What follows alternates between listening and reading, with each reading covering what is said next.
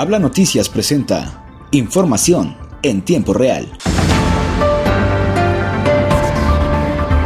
En Torreón, Coahuila, con el objetivo de generar nuevas estrategias para cumplir con las obligaciones de transparencia, acceso a la información pública y protección de datos personales, este viernes se llevó a cabo la firma del convenio de la Administración Municipal con el Instituto Coahuilense de Acceso a la Información Pública. El alcalde Román Alberto Cepeda González dijo que este acuerdo no se haya firmado en Torreón, siendo un compromiso de gobernanza el cual tiene que ver con la voz ciudadana en las decisiones de una administración. Hechos que dan paso a consejos de manera sistemática desde el primer día de gobierno con temas de transparencia, los cuales permite demostrar hacia dónde debe caminar el gobierno. El primer día de mi labor le dije a todos los directores que nos iban a acompañar en ese momento, que mi confianza la tenían,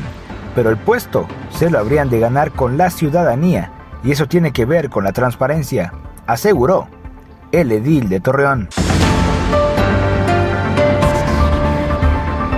Por otro lado, en Gómez Palacio Durango, el Cabildo aprobó por unanimidad el otorgamiento de pensiones y o jubilaciones a 12 trabajadores sindicalizados que cumplieron los requisitos de antigüedad o bien por cesantía y vejez. Durante la sesión encabezada por la presidenta municipal Anabel Gutiérrez Ibarra, se expuso el dictamen de la Comisión de Trabajo y Prevención Social referente al tema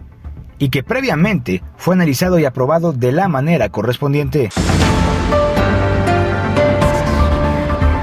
Siguiendo en Gómez Palacio Durango, el Sistema para el Desarrollo Integral de la Familia de dicho municipio, a través de la coordinación de grupos vulnerables y del programa Brigada Vigilante, logró localizar a dos adolescentes gómez palatinas que se encontraban en calidad de desaparecidas, gracias a que personas y vecinos de la colonia Centenario reportaron la posible presencia de las menores en áreas comunes del lugar, se alertó a la brigada especial que el organismo había activado en compañía de las familias para buscarla por toda la ciudad, por lo que arribaron al lugar señalado y con apoyo de personal de la Dirección de Seguridad Pública se logró dar con el paradero de las adolescentes. Una vez localizadas con bien y habiendo tomado el caso, la delegación de la Procuraduría de Protección de Niñas y Niños y Adolescentes del DIF municipal procedió a llevar a Aracet y Angie de 15 y 14 años respectivamente hasta las instalaciones centrales de la institución para brindar apoyo jurídico y poder ejecutar el protocolo a seguir para realizar la comparecencia de rigor que permite la revisión minuciosa del caso